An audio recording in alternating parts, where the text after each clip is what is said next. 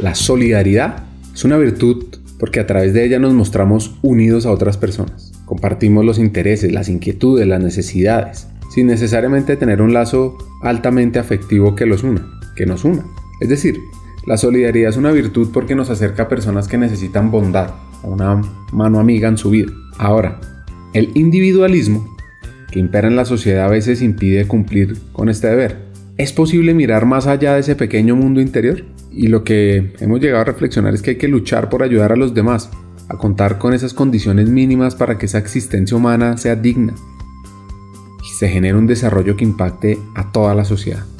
Esta virtud marca la vida de nuestra hacker de hoy, la cual, desde su juventud, no ha trabajado para construir sueños. Empezó su crecimiento profesional con una gran meta que se fue transformando hasta llegar algo un poco distinto. Y no es que haya fallado, por el contrario, generó un desarrollo fuera de serie, se enamoró de generar organizaciones más humanas y culturas de inclusión.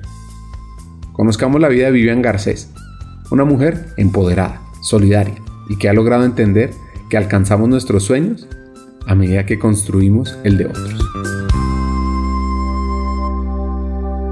Hackers del Talento, más que un podcast, es una comunidad, una comunidad que aprende a partir de las historias de CEOs, de líderes de talento humano, de influenciadores y pensadores, donde ellos nos comparten sus aprendizajes, sus historias de vida, para que juntos humanicemos las compañías en América Latina. Disfruten el episodio.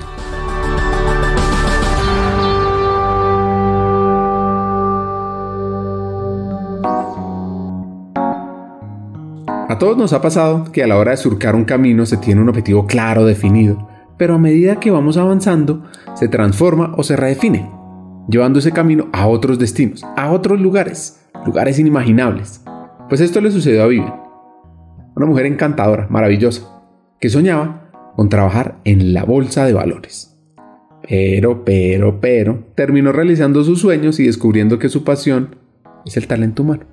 Yo soñaba trabajar en la bolsa cuando estaba, y de ahí, digamos, el haber estudiado también finanzas, yo me soñaba trabajar en la, en la bolsa con acciones, compra y venta de acciones. Y bueno, ese era pues como ese ideal que tenía en ese momento. Como les contamos, nuestra hacker se llama Vivian Garcés, o para sus amigos, Vivi. Apasionada por el servir, le encantan los temas sociales. Si fuera por ella, estuviera en todos los voluntariados posibles. Esa vocación de servicio la ha llevado a ser tan generosa tal punto que su constante esfuerzo y su gran talento le ha permitido crecer dentro del área de talento humano. En el 2006 asumió la gerencia de talento y cultura en el grupo Arcos y desde el 2021 lidera la gerencia de atracción, selección y desarrollo en Grupo Banti, de familia paisa, más paisa que la arepa, compuesta por cuatro hijos, ella siendo la menor. Una persona la inspiró, la figura de su padre, para hacer negocios. Es que les voy a contar algo. Esta paisa, ay María, hasta nos vende un hueco. Bueno, los invitamos a conocer esta historia de servicio, generosidad y de superación de retos. Bueno, Ricardo, yo soy de Medellín. Eh, crecí en una familia tradicional antioqueña, em, una niñez muy feliz, muy despreocupada con una familia muy bonita, eh, papá, mamá, y somos cuatro hijos, yo soy la menor. Y bueno, eh, mi papá murió cuando yo tenía 14 años, murió de infarto y eso pues fue mi primer momento difícil en, en la vida y también derivado pues como el ejemplo de él que era economista, decidí estudiar administración de negocios, yo estudié en EAFIT en Medellín y posteriormente estudié una especialización en finanzas. Bueno, cuando chiquita yo era de las que vendía las cosas en el colegio, yo me inventaba los negocios, en la universidad también fue así, en el colegio vendía alfajores, vendía brownies, todo lo que me encontraba por ahí que pudiera ser eh, vendible, lo vendía, lo mismo en la universidad, yo creo que de ahí esa, esa vena administradora también. Y bueno, y también mi casa era un lugar como de reunión de mis compañeros, tanto en el colegio como en la universidad, y la universidad también era de las que daba clases, eh, extra clases a los compañeros o compañeras que estaban pues de pronto embalados con algún trabajo para entender algo, pues ahí estaba yo también para hacer el acompañamiento y el negocio correspondiente de ese acompañamiento. Entonces sí, yo creo que, que fue em, una infancia muy, muy bonita y una adolescencia muy bonita, pues también muy influenciada por ese ejemplo que te cuento de mi papá, economista, caracterizada, digamos, por ese por esas ganas de, montar mis, microempresas en el colegio y en la universidad. Fue bien, pues tampoco me volví millonaria, pero con eso me compraba cosas que quería comprarme o ahorraba pues para algo que quisiera. Entonces sí, la verdad es que, que no me puedo quejar. Con frecuencia he reflexionado sobre los riesgos asociados al futuro de la salud en América Latina, especialmente después del lanzamiento de los ODS, donde se encuentra entre ellos lograr la cobertura universal de salud. Y es que la Organización Mundial de Salud ha definido algunos indicadores para medir en más de 200 países, con un índice que llama el Índice de Cobertura Efectiva de Servicios de Salud. Son 23 indicadores que se van midiendo. Y en el 2018 el ICES, como se llama el indicador, que varía de 0 a 100 en América Latina, llegó al 63%, lo que indica que poco menos de dos tercios de la población de esta región estaba cubierta por servicios de salud.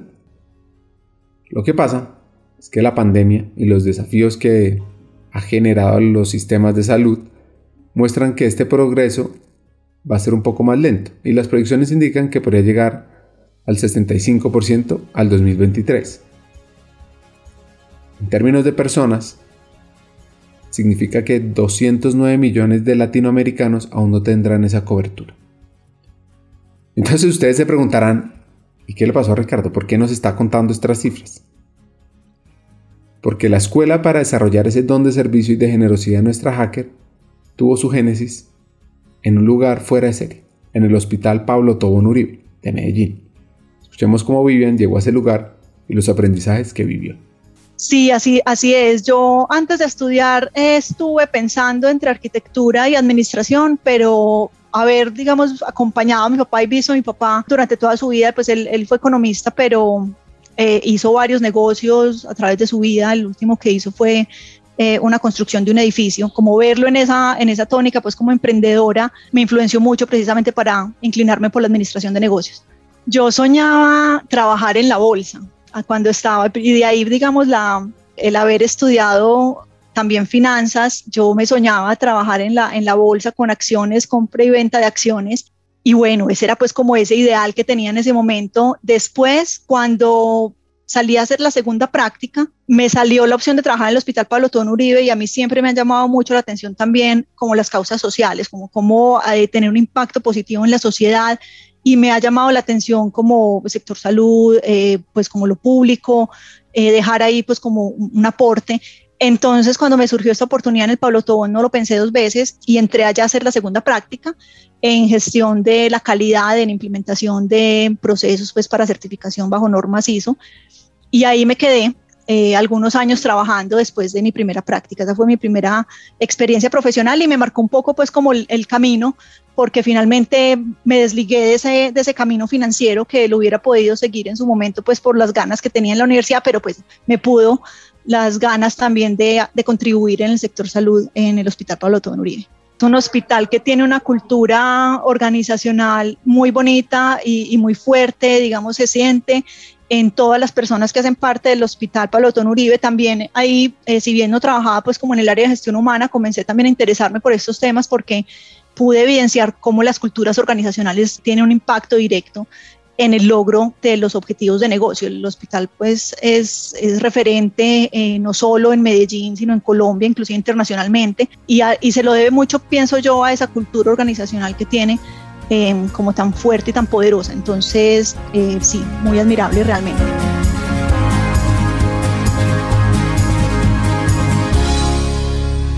Año 2012.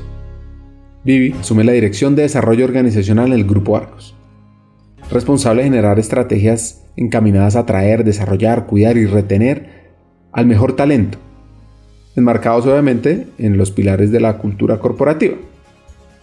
Bueno, pues un gran triunfo para Vivi. Ese año, Colombia participó además en los Juegos Olímpicos del 2012, lo cual se convirtieron en la segunda mejor presentación de una delegación colombiana hasta el momento.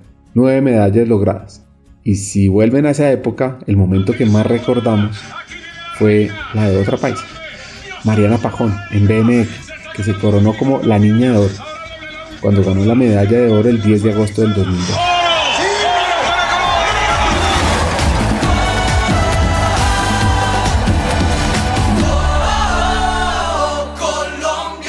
Bueno, ahí estuve en el 2007, pasé a, a Cementos Argos, también a trabajar en la gestión de la calidad y ahí también fue un paso muy bonito porque comencé a tener mucha relación pues con las diferentes áreas de esta organización y pude entender y visibilizar cómo unas tienen impacto en las demás, cómo están relacionadas, cómo son un único sistema. Eso fue completamente enriquecedor para mí, además que pude ver de cerca y vivir de cerca, pues como el ambiente productivo del cual también me enamoré. Continué en el Pablo Tobón, eh, perdón, en, Cementos Argos y ahí estuve, eh, después pasé a áreas administrativas, a liderar, digamos, toda la relación con los proveedores de servicios administrativos para la zona noroccidente. Posteriormente participé también en la implementación de un sistema, una herramienta tecnológica para los procesos de gestión humana y después, ya de esto, que esto ya estoy hablando del 2012, pasé a Grupo Argos, en donde hice pues como toda eh, mi carrera, por así decirlo, en los temas de gestión humana, ya ahí entré de lleno a participar de los procesos de gestión humana y ahí sigo, digamos, porque ya, eh, digamos, seguí esa línea de gestión humana desde ese momento. Nuestro primer hack, por favor, anótenlo. Las finanzas en las organizaciones son fundamentales pero quienes hacen que las cosas pasen son los seres humanos, y estos se congregan alrededor de propósitos. Cuando se identifican con los de la organización, se logran resultados extraordinarios. No, yo creo que visibilizar el impacto que tiene precisamente la gestión, la gente en, el logro de los objetivos. Finalmente los números muestran un resultado y claramente pues hay que dominarlos y, son importantísimos, pues la financiación de una compañía, las inversiones y demás, finalmente lo que genera eh, lo que entrega o devuelve, eh, todo eso hay que medirlo y, las finanzas ahí son fundamentales, pero quienes hacen realidad todo eso son los seres humanos y los seres humanos se congregan alrededor de propósitos y se congregan alrededor de las, digamos, cuando se sienten identificados con la forma en la que se hacen las cosas, en donde están trabajando, eso es algo muy poderoso. Entonces, comenzar a ver cómo desde la gestión humana se puede impactar directamente el logro de, de lo que se espera que la compañía eh, lleve a cabo. Eso a mí me, me, pareció espectacular, que lo había visto, digamos, lo había visibilizado desde otra lista em, en el Pablo Tobón, pero lo comencé a ver mucho más tangiblemente también en Argos, porque comencé a trabajar muy de la mano de las personas de gestión humana y a ver esa contribución tan grande que se hace desde allí. Y de hecho fue eh, una alzada de mano mía en su momento a, a, la jefe que yo tenía de decirle yo quiero pasar de los temas administrativos a los temas de gestión humana y bueno, se dio la oportunidad eh, y no me arrepiento porque la verdad es que ha sido un camino muy bonito de aprendizajes, de retos gigantes, pero también de poder ver el poder que tiene la gente en la construcción de, de los sueños y de llevar a cabo y hacer una realidad de esos sueños que se tienen.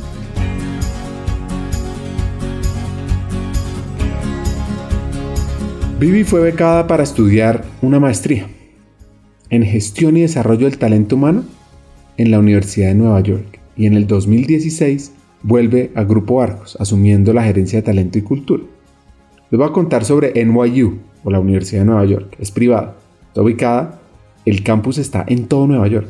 Fue fundada en 1831 y es una de las grandes universidades privadas de ese país, del mundo podría decir uno, con más de 50.000 alumnos. Y además se destaca por las prestigiosas investigaciones que hace. La Sociedad Educativa Kaplan la equiparó a universidades de la famosa Ivy League como Harvard, Columbia o Brown.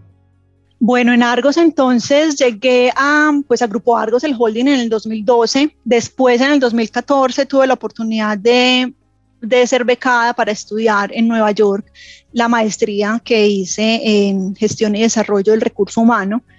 Y cuando regresé, regresé a, a liderar, digamos, los procesos de talento, los procesos del ciclo de vida del colaborador, desde el reclutamiento, la selección, pasando por el entrenamiento y la gestión del desempeño, toda su vida, todo lo que viven en, la compañía, la cultura, eh, la gestión del ambiente laboral, eh, bienestar. Y ahí sí puse en práctica todos esos aprendizajes que ya había venido acumulando desde mi vida previa y que había pues fortalecido con, con los estudios que hice en la maestría. Y ahí también terminé de corroborar pues que finalmente estaba haciendo lo que, lo que quería, lo que me gustaba. Eh, fue un proceso pues totalmente enriquecedor y muy bonito de, de, de, comenzar a fortalecer estos, estos procesos y de comenzar a trabajar mucho en equipo con los negocios y aprender mucho de los negocios, porque yo creo que en estos temas eh, finalmente se construye también desde los diferentes puntos de vista, desde las diferentes experiencias. No hay una solución que les sirva a todas las compañías por igual, no hay eh, recetas únicas. Entonces esto es algo que va cambiando en el tiempo. Los procesos de gestión humana no son estáticos, se tienen que reinventar, se tienen que volver a rediseñar. Por ejemplo, la pandemia nos trajo unos retos increíbles en los procesos de gestión del talento. Entonces ese, ese dinamismo, eh, esa, ese enriquecimiento, digamos, de estos procesos, eh, volverlos, digamos, cada vez más adecuados a las necesidades organizacionales. Eso fue lo que yo pues comencé a, trabajar en Grupo Argos y ahí pues estuve hasta el mes pasado, que ya pues tomé la decisión de, de, perseguir, digamos, de manera mucho más directa y profunda ese anhelo pues de poder contribuir mucho más a la equidad de género, a la diversidad, a la inclusión eh, desde otras aristas de la sociedad. Y bueno, pero, pero sí, digamos, tuve la oportunidad de, de, liderar esos procesos de talento, de enriquecerlos, de aprender mucho de los negocios, de aprender mucho de otras compañías y eso fue pues totalmente enriquecedor para mí.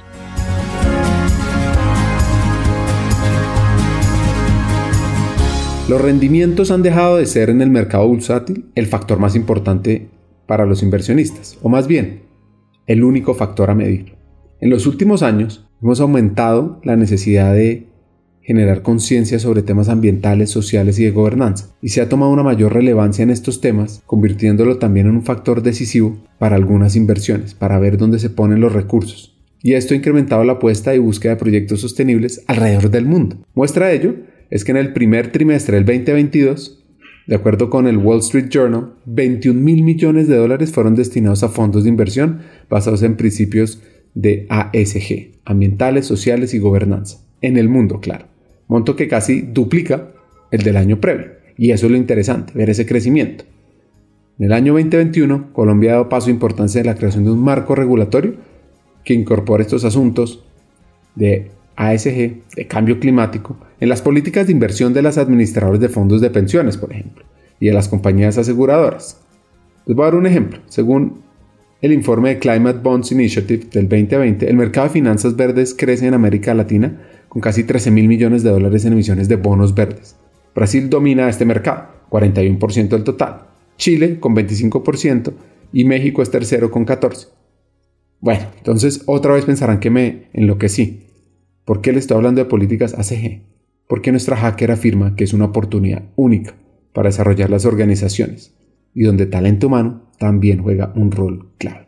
Escuchémoslo. Sí, total. Me encanta ver cómo los, los planes pasar de como del papel a la realidad y poder mostrar que realmente se tiene un impacto y que realmente eh, se están logrando cosas con eso, sobre todo con los temas eh, humanos, a veces son muy etéreos, difíciles de medir, no se encuentra como la forma de mostrar el impacto que tienen los negocios, muchas veces ocurre eso y eso se dificulta, digamos, a las áreas de gestión humana muchas veces eh, vender precisamente esas necesidades para pues ya sea conseguir presupuesto, conseguir el apoyo pues de, de los líderes en los diferentes proyectos. Yo creo que eso es una un campo, digamos, que hay que fortalecer muchísimo más en las áreas de gestión humana en general, pero en diversidad e inclusión en particular, que es un tema que me, que me apasiona y me encanta. Creo que hay mucho por hacer, pero creo que hay datos, creo que hay información. Eh, falta aterrizarla mucho más a la realidad colombiana y latinoamericana y falta hacerla mucho más visible y que sea mucho más evidente ese impacto que se tiene. Te pongo un ejemplo. Ahorita ah, hay un marco de actuación que va ganando cada vez más fuerza, que es el marco ASG o ambiental, social y de gobierno corporativo, que son una serie, digamos, de estándares eh, que no son obligatorios, eh, pero que muchas compañías están acogiendo cada vez más, porque estos estándares que miden la gestión de las grandes compañías en términos ambientales, sociales y de gobierno corporativo, cada vez son un insumo más importante para la toma de decisiones de quienes invierten en estas compañías e inclusive de quienes financian eh, estas compañías. Entonces, y ahí la, en la lista social está toda la parte de diversidad inclusión y equidad de género y cómo mostramos que esos avances en tener, por ejemplo, más mujeres en la alta dirección finalmente tiene un impacto económico y cómo es presentar esos avances en medio de estas metodologías como la ASG finalmente puede permitir a las compañías ganar mucho más en reputación y no solo eso, ganar mucho más eh, frente a sus competidores en cuanto a inversión y financiación.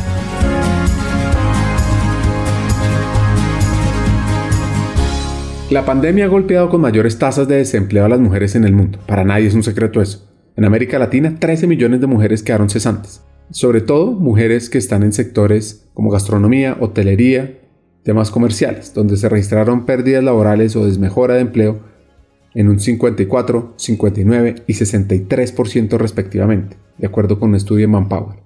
Otro de los resultados, esos sí buenos, que arrojó este estudio, donde se consultó a 39.000 empleadores, es que el 86% de las empresas buscan la paridad de género, la equidad salarial, como una respuesta a esas problemáticas. Y esta oportunidad de que las organizaciones trabajen más por generar políticas de equidad de género la ve nuestra hacker más allá, incluso como una oportunidad de crecimiento en el mercado. Sí, mira, hay un concepto que se llama interseccionalidad y es que todos somos finalmente una suma de muchas diversidades. Por ejemplo, eh, las mujeres o los hombres o cualquier persona eh, puede ser mujer, pero además ser afrodescendiente, pero además, por ejemplo, ser discapacitada o además eh, ser homosexual.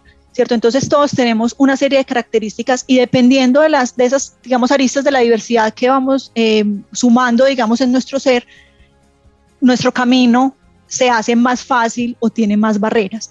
Em, entonces, evidentemente, la diversidad hay que abordarla desde todas sus aristas, es decir, pues digamos, no ah, pensar solo en una sola, en una sola de ellas como lo es la de género, pero lo que sí ayuda el enfocar los esfuerzos en una arista como la de, la de género es que tú trabajando muchos de estos temas de equidad de género le apuntas también a trabajar las otras aristas de la diversidad porque el piso con el que empiezas o lo primero que hay que hacer es trabajar en sesgos inconscientes que es precisamente entender cuáles son los estereotipos que tienes independiente de los de género, en general, digamos, esos, esos prejuicios que, que nos acompañan y que son naturales en el ser humano, eh, pero entender cuáles son y poder hacer conciencia para evitar que interfieran en tu toma de decisiones. Entonces ahí le estás pegando no solo la diversidad de género, sino a las diferentes aristas de la diversidad. Y asimismo los planes de acción que se implementan en las compañías, habrán algunos orientados específicamente a equidad de género cuando hayan unas metas para lograr una equidad de género, habrán otros eh, orientados a fortalecer alguna de las otras aristas de la diversidad, todo depende de la compañía, eh, que quiere fortalecer desde, desde la diversidad y la inclusión en su respectiva em, empresa, precisamente atado a em, su realidad organizacional, al, al, sector al que pertenece, a los retos de negocio que tiene, a los países en los que opera, dependiendo de muchas variables se definen como estos focos de acción, pero sí es importante focalizar porque eso te ayuda a definir un plan de acción concreto que igual le va a estar pegando a otras aristas de la diversidad. Equidad de género es muy importante, pues digamos, más que importante, es muy evidente porque finalmente pues al ser mujeres y hombres mitad y mitad de la población aproximadamente, es claro que eso mismo no se traslada digamos, a los ambientes organizacionales y ahí hay una brecha, digamos, pues histórica que poco a poco se, se ha venido trabajando, em, pero claramente eso hay que acompañarlo con la mirada integral de las demás aristas de la diversidad desde la interseccionalidad, como te decía.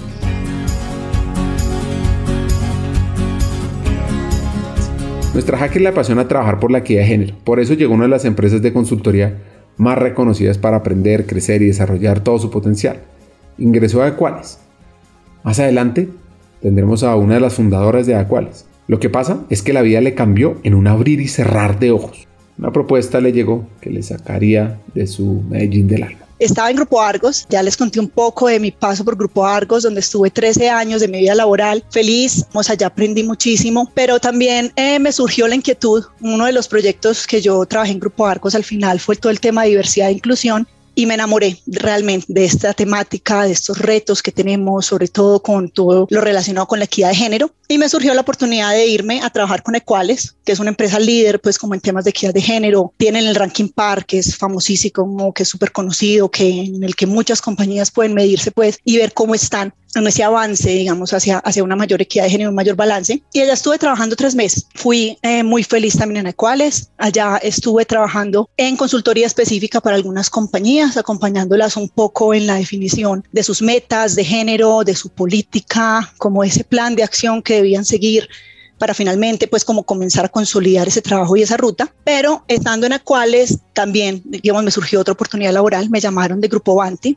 para participar en un proceso de selección para la gerencia de atracción, selección y desarrollo. Y bueno, en ese momento yo estaba pues digamos que muy cómoda en, en Acuales, empezando como este camino de la consultoría, que es otro mundo muy diferente al mundo corporativo, aprendiendo muchísimo pues de la mano de las mejores de, de Mía y de Andrea. Surgió una oportunidad muy interesante además porque eh, la, la plaza es en Bogotá Ahora yo estoy ya radicada en Bogotá y algo que también había querido y había conversado con mi esposo en muchas oportunidades era movernos de Medellín eventualmente, tener la oportunidad de, que nuestros hijos conocieran, digamos, otras ciudades, otras culturas, eventualmente movernos pues fuera de Colombia si así se diera la oportunidad. Y bueno, movernos a Bogotá eh, iba un poco en esa vía, también y conversando con mi esposo nos convenía a ambos. A él también desde su lado profesional, digamos, era un buen paso movernos de Medellín a Bogotá. Entonces, bueno, pesaron, digamos, otros factores también en esa decisión y llegué a Grupo Banti.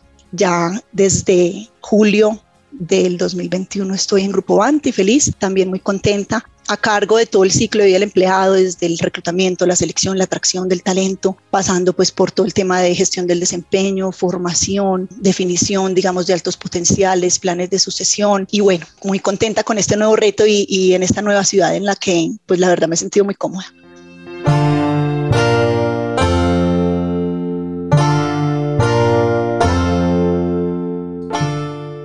Para Vivi, su cargo nació en Banti debido a la misma transformación y crecimiento organizacional que le apuesta a la multinacional para implementar su cultura basada en los valores de pasión por el cliente, seguridad, integridad y liderazgo transformacional. Bueno, Banti es comercializadora y distribuidora de gas natural en Colombia, la más grande. Banti antes se llamaba Gas eh, Natural Fenosa. Banti pasó a ser propiedad de Brookfield en el 2018 y con este cambio, digamos, de accionista, vino todo una, una nueva reorientación estratégica para la compañía, unos objetivos, digamos, mucho más retadores en términos no solo pues del gas natural, sino también de otras líneas de negocio complementarias, crecer, generar mayor rentabilidad, generar, generar mayor valor agregado a nuestros clientes. Y de la mano, digamos, de este cambio y este norte estratégico nuevo, pues fue que se crearon también varios eh, nuevos cargos en la estructura. Uno de ellos este, pues en el que estoy yo hoy en día y otros muchos más. La planta de personal ha crecido muchísimo en los últimos años, nada más el año pasado crecimos en 193 posiciones casi el 25% de la compañía. Entonces, eh, estamos en un momento muy bonito en Banti de crecimiento, de, de aprendizaje, de, de, reestructurarnos, digamos, desde nuestros roles, desde, desde, nuestras responsabilidades, desde nuestros retos en cada una de las áreas. Y bueno, con el liderazgo de Rodolfo y esa visión estratégica, pues, de nuestros accionistas y del comité directivo, eh, pues, caminando esta, esta nueva senda que está siendo, pues, como muy, de mucho aprendizaje para todos nosotros. Hagamos una pausa. Hackers del Talento busca humanizar las compañías, compartir experiencias y mejorar la realidad laboral en Hispanoamérica. Necesitamos de una comunidad, porque solos imposible. Así que tu apoyo es fundamental. ¿Cómo? Compartiendo nuestros episodios por WhatsApp, por las redes sociales, suscribiéndote a nuestras plataformas y comentando. Ya hay varios que se han montado en esta comunidad. Gracias a Crip Bogotá por tu apoyo y cerramos esta pausa, continuemos con el episodio.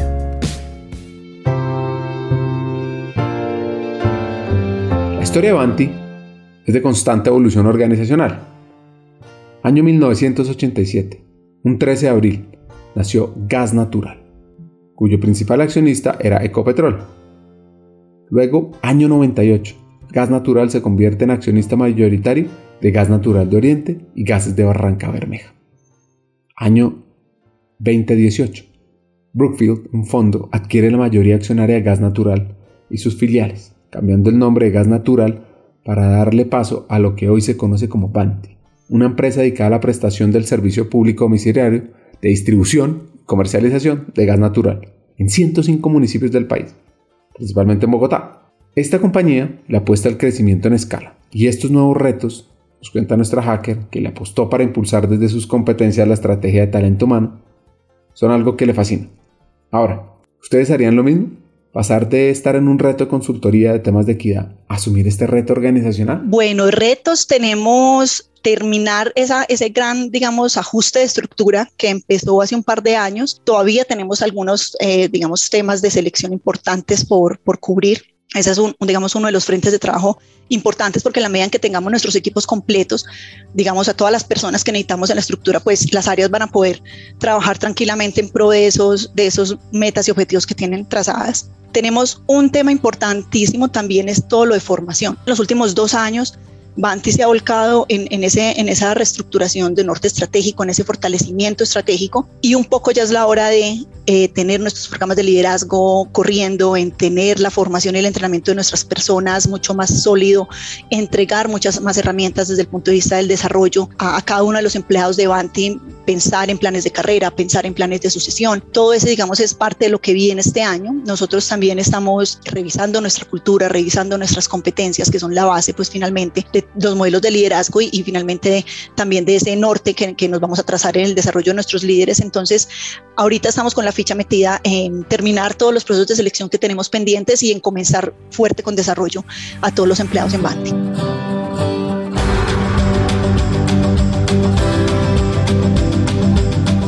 Una de las afirmaciones que hace esta líder de talento es que muchas veces cuando se trabaja todo lo relacionado con talento humano en la práctica, es muy diferente a lo que ve uno en la academia.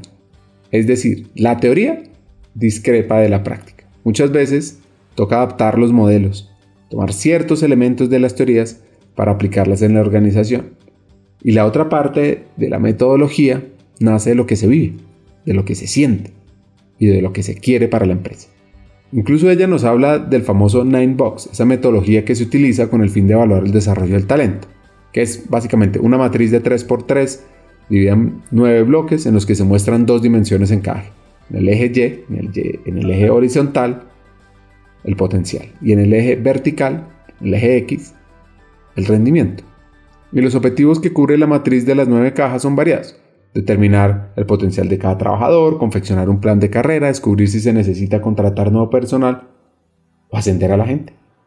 Bueno, sí, yo te nombré ese término hablando un poco de mi experiencia cuando hice la maestría en gestión y desarrollo del talento humano en la Universidad de Nueva York. Fue una gran experiencia eh, desde lo académico sin duda, pero también pues como desde, desde lo personal, desde poder salir a, conocer otra cultura tan diferente o con experiencias que traían, digamos, a las discusiones de las clases tan diversas. Eso tal vez fue lo más enriquecedor de todo. Pero una reflexión que yo hacía a, al regresar y que también un poco la, he compartido con aquellas personas que, están buscando estas oportunidades, digamos, de, de aprender y, de, y, de, hacer una carrera o hacer una maestría o hacer un doctorado. Afuera es que finalmente nos da unos insumos teóricos que son importantes, pero que cuando uno se va a enfrentar a la vida real, a ponernos en práctica, no siempre es tan sencillo, no siempre es eh, precisamente como, como lo pintaron en los profesores, digamos, en el tablero, como lo vimos en los casos, como lo vimos en la literatura o, en los estudios, sino que nos enfrentamos a un montón de casuísticas y de, y de temas muy particulares de la compañía en la que estemos trabajando, de la situación específica del momento, de las personas que hacen parte de esa compañía. Y todo eso hay que tenerlo en cuenta, pues, a la hora de, de customizar un poco esos, esos temas aprendidos. Entonces, claramente hay, hay temas que, que, uno puede implementar tal cual, digamos, uno aprendió en, en, en, en los salones de clase, pero hay otros muchos que, que no necesariamente son así. Por ejemplo, toda la literatura que hay alrededor de los planes de sucesión de cómo identificar el potencial de la gente. Entonces, eh, todos yo creo que eh, quienes participamos en roles de gestión humana hemos visto la matriz de las nueve cajas, el nine box, en donde ubicamos a las personas y vemos entonces si tienen alto potencial o en dónde están ubicados y comparamos unas personas con otras. Hemos visto assessment de potencial en donde en teoría identificamos con, con herramientas, digamos, que tienen todo el soporte, inclusive pues eh, por detrás eh, psicométrico de, bueno, si esta persona tiene potencial o no para X o Y posición pero lo cierto es cuando, que cuando uno compara ese, eso que, que, vi, que ve uno en el papel con el desempeño de la persona en particular, en, en su área, en su rol, hay de todo un poco. Y me he encontrado con personas que tienen unos assessment de potencial y de competencias hermosos que uno dice, no, esta persona es súper completa, eh, no tiene prácticamente nada por desarrollar, sino que todo lo tiene muy, muy balanceado, pero a la hora de la verdad, de verlo, digamos, en acción o verla en acción, pues uno identifica ahí claramente los temas que hay que desarrollar, o por el contrario, personas también he visto en donde no los acompaña, digamos, eh, tan, de, forma tan positiva eh, esos assessment, pero uno los ve brillando y cada vez avanzando mucho más en posiciones de liderazgo y los ve, digamos, salir sacando adelante cualquier proyecto que se proponen. Entonces, ahí, ahí el gran aprendizaje ha sido cómo utilizar de alguna manera como base estos aprendizajes, estas teorías que hay sobre la mesa alrededor de estos temas, pero pues balancearlos un poco con todo el tema de situacional de la compañía, de la cultura de la compañía, que se premia, que no se premia en la compañía, la persona en particular.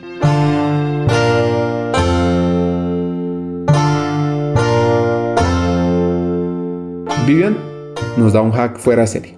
Para crear un plan de desarrollo individual es necesario tener varios elementos de evaluación y perspectivas de los integrantes del equipo. Pero, pero, pero, sobre todo lo que la persona quiere, desea y busca. Ahí lo que, lo que más me ha funcionado es entre más miradas hay sobre una, sobre una situación, eh, digamos, menos subjetividad encontramos. Entonces, el assessment es una base importantísima, cómo ha estado el desempeño de la persona en el pasado es otro insumo importante, cómo lo ve el líder o la líder, cómo lo ve el vicepresidente o el presidente de la compañía. Todas estas miradas se tienen que mezclar eh, para encontrar, digamos, un punto medio en, en, donde uno ya puede identificar como claramente esta persona, cómo está siendo percibida en la organización y poder encaminar a sí mismo el plan de desarrollo, porque la idea es utilizar esta información para, pues, ayudar a la persona a fortalecerse cada vez más en su perfil y a que tenga, pues, cada vez más... Eh, posibilidades de seguir avanzando en la organización. Entonces yo creo que ahí lo que, lo que me ha servido, que lo, que lo he implementado, digamos, en, en donde he estado es esas sesiones en donde vamos dándole eh, revisiones, digamos, o como sesiones de calibración, en donde vamos revisando las personas que están en esos planes de sucesión con diferentes miradas, con diferentes puntos de vista, enriqueciendo esa mirada, enriqueciendo esos planes de desarrollo, pues para que finalmente eh, tengamos como, lleguemos a una conclusión común, digamos, de, de hacia dónde vemos encaminada esta persona, claro, tomando muy presente, como decía ahora, lo que la persona misma quiere y lo que la persona misma desea para sí misma. Una de las cosas que me llamó la atención es lo que nos cuenta que ha evidenciado en las áreas de talento humano, que no han alcanzado ese rol estratégico, debido a que todavía son reactivas, no son tan propositivas. Y es que se debe conocer tan bien el negocio que se pueda anticipar para desarrollar soluciones ágiles que aborden los retos del futuro. Esa es también eh, bastante clara, digamos, es, es muy evidente. Inclusive yo recuerdo un, profesor que nos decía que al, futuro las, todas las áreas de gestión humana iban a pasar, inclusive a, depender posiblemente de áreas financieras o de core de negocio y no ser un área aparte como tal. Precisamente dándole como un poco de mirada de cómo evidenciar un poco más la contribución que hace recursos humanos a la estrategia de la compañía, que no siempre es clara, no siempre es evidente, no siempre es reconocida. Y yo creo que aquí tenemos responsabilidades de lado y lado, tanto digamos de los comités directivos, eh, en donde uno muchas veces ve y es una realidad que las personas de gestión humana tal vez tienen unos salarios diferenciales a sus compañeros, tal vez eh, tienen una voz un poco diferente eh, o un nivel, digamos, de participación diferente en las discusiones estratégicas de las compañías, eso se ve muy comúnmente. entonces, desde, desde, digamos, los equipos directivos hay, una, nos, nos hace falta darnos cuenta de la importancia de gestión humana en una conversación uno a uno en la mesa y al mismo nivel, pero también en las áreas de gestión humana tenemos la responsabilidad de entender muy bien los negocios en los que estamos y cómo agregamos valor a ese negocio, porque yo también me he encontrado con muchas personas en gestión humana que, que como te decía ahora, nos podemos dedicar a poner en práctica ciertas recetas, ciertos temas, ciertas mejores prácticas, ciertas tendencias que identificamos que se están eh, dando en, en general en el mundo, pero sin entender muy bien nuestro negocio para dónde va, cómo, eh, se, cómo podemos aportar a que esa, esa estrategia se lleve a cabo de la mejor manera, cómo nos anticipamos un poco, no reaccionamos de, de, forma tardía, sino nos anticipamos a las necesidades del negocio, más ahora en donde estamos viendo unos cambios ágiles, digamos, en el entorno, unas necesidades cada vez más, más exigentes en términos de, de la gestión del talento, del conocimiento, de esa preparación que tenemos que tener para hacerle frente a los retos del negocio. Nuestro mundo cambia continuamente y tenemos que estar listos para poder estar al mismo nivel y, a, y al mismo paso de, de estos cambios. Entonces yo noto también que las áreas de gestión humana muchas veces estamos un poco rezagadas, más lentas, más reactivas. No entendemos el negocio completamente, no, es, no podemos hablar de tú a tú en términos técnicos del negocio con, con, nuestros pares y eso pues finalmente también mina un poco esa, como tú dices, tanto esa, esa credibilidad como esa, ese lugar, digamos, tan importante que debemos tener en la mesa de las decisiones. Entonces, claro, en, en las universidades hablamos de cómo las áreas de gestión humana son cada vez más importantes, que yo creo que la pandemia nos ha ayudado mucho a darnos visibilidad, a entender cómo también de la reacción ágil que tuvimos las áreas de gestión humana en preparar el talento para la virtualidad, en, ayudar, digamos, a transitar todo este tema y a, y a, salir adelante desde el punto de vista del desempeño, de continuar avanzando en el logro de las metas a pesar de, de tantos retos que teníamos desde lo personal y desde lo profesional. En esta pandemia, eh, ahí ganamos cierto protagonismo, pero hay que mantenerlo y hay que continuar al lado del negocio cada vez de forma más evidente.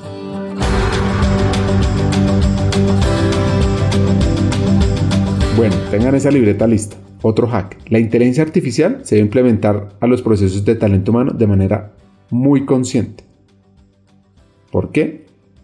Porque debemos evitar los sesgos con todo este tema de analítica, pasar de, de, la analítica descriptiva a la analítica predictiva en términos de gestión del talento, que yo personalmente tengo también un poco mi, mi, punto de vista ahí, porque yo creo que siempre que hablemos de, de, seres humanos no podremos estandarizar completamente la conversación, digamos que ahí siempre vamos a tener que tener una mirada un poco más individualista, de hecho lo, lo vemos ahora con todas estas tendencias de la experiencia del empleado, el empleado como cliente, pues cómo individualizamos la oferta de beneficios, cómo individualizamos la oferta de formación, de desarrollo, pues porque finalmente todos somos muy diferentes.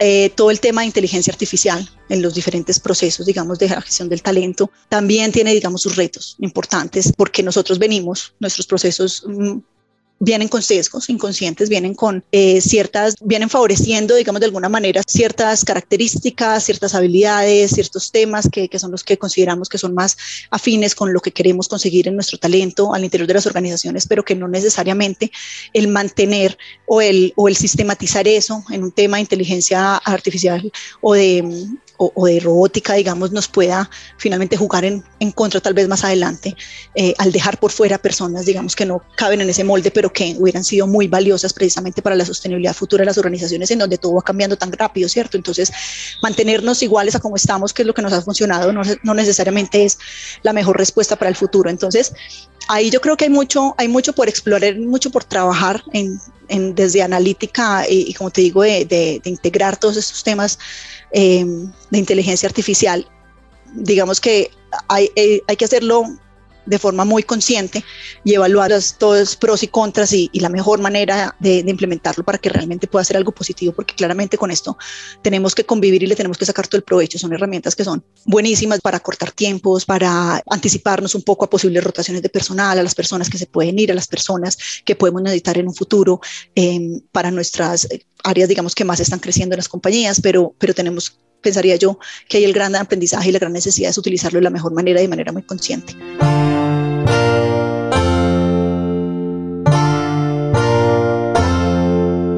Vivian nos cuenta desde su gran experiencia que ha entendido que todas las culturas organizacionales son diferentes, que se deben descifrar para poder generar transformaciones que impulsen el crecimiento del negocio y sobre todo crear liderazgos adaptativos que tengan un nivel de aprendizaje alto para poder implementar esos nuevos conocimientos y ser tan dinámicos que puedan ajustarse en el tiempo. Total, el tema de liderazgo y cultura son otros grandes mundos que, que tienen de unos también como unas recetas, por así decirlo, como que deben, deben contener los modelos de liderazgo, que deben contener los modelos de cultura, pero que finalmente ahí es lo que le funcione a cada organización. Y muchas veces uno tratar de poner cierto modelo donde ya las, las, compañías como tal tienen su cultura subyacente, tienen como ese estilo de liderazgo que se premia de, de, forma, de manera informal. Esos temas hay que tenerlos muy presentes y hay que respetarlos porque finalmente eh, son el ingrediente principal de cualquier tema que se vaya a, desarrollar las compañías para que tengan éxito. Nada, digamos, eh, impuesto va a funcionar, mucho menos si va un poco en contravía de lo que la gente ve en el día a día, eh, de cómo se comportan los líderes, de qué es lo que se premia, de, de qué es lo que se castiga, por así decirlo, en los líderes. Eso tiene que ir muy alineado.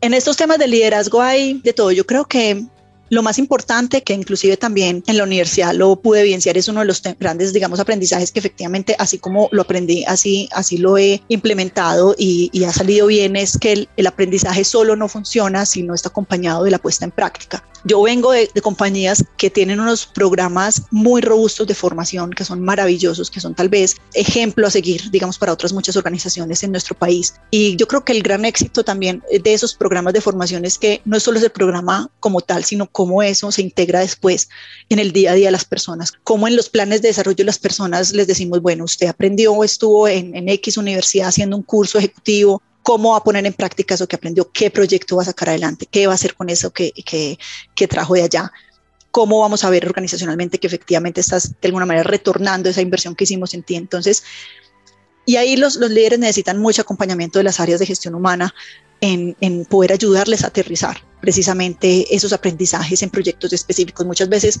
no sabemos cómo qué hacer con ese conocimiento, pero hay que guiarlos y para eso pues, también nuestro conocimiento del negocio específico, ahí es donde también se ve el valor agregado que, que, que entregamos a, a, las áreas en decirles, venga, que con los retos que usted tiene como área, los retos que usted tiene en este equipo, puede implementar esto, puede tratar esto, puede, puede eh, poner en práctica esto y venga, lo acompañamos y, y vemos cómo nos va.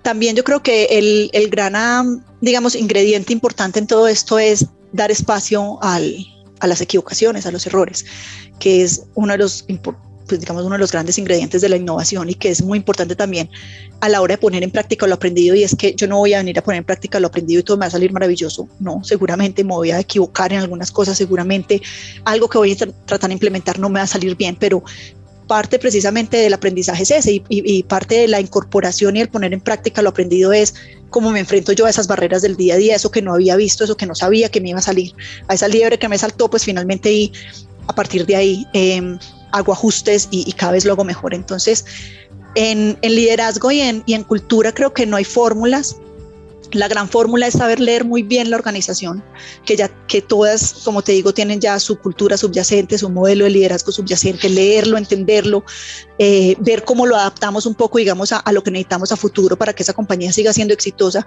y sobre todo lo que enseñemos y lo que formemos y, eh, y lo que entreguemos, digamos, a nuestros líderes, cómo aseguramos que lo están poniendo en práctica con el acompañamiento de las áreas de gestión humana.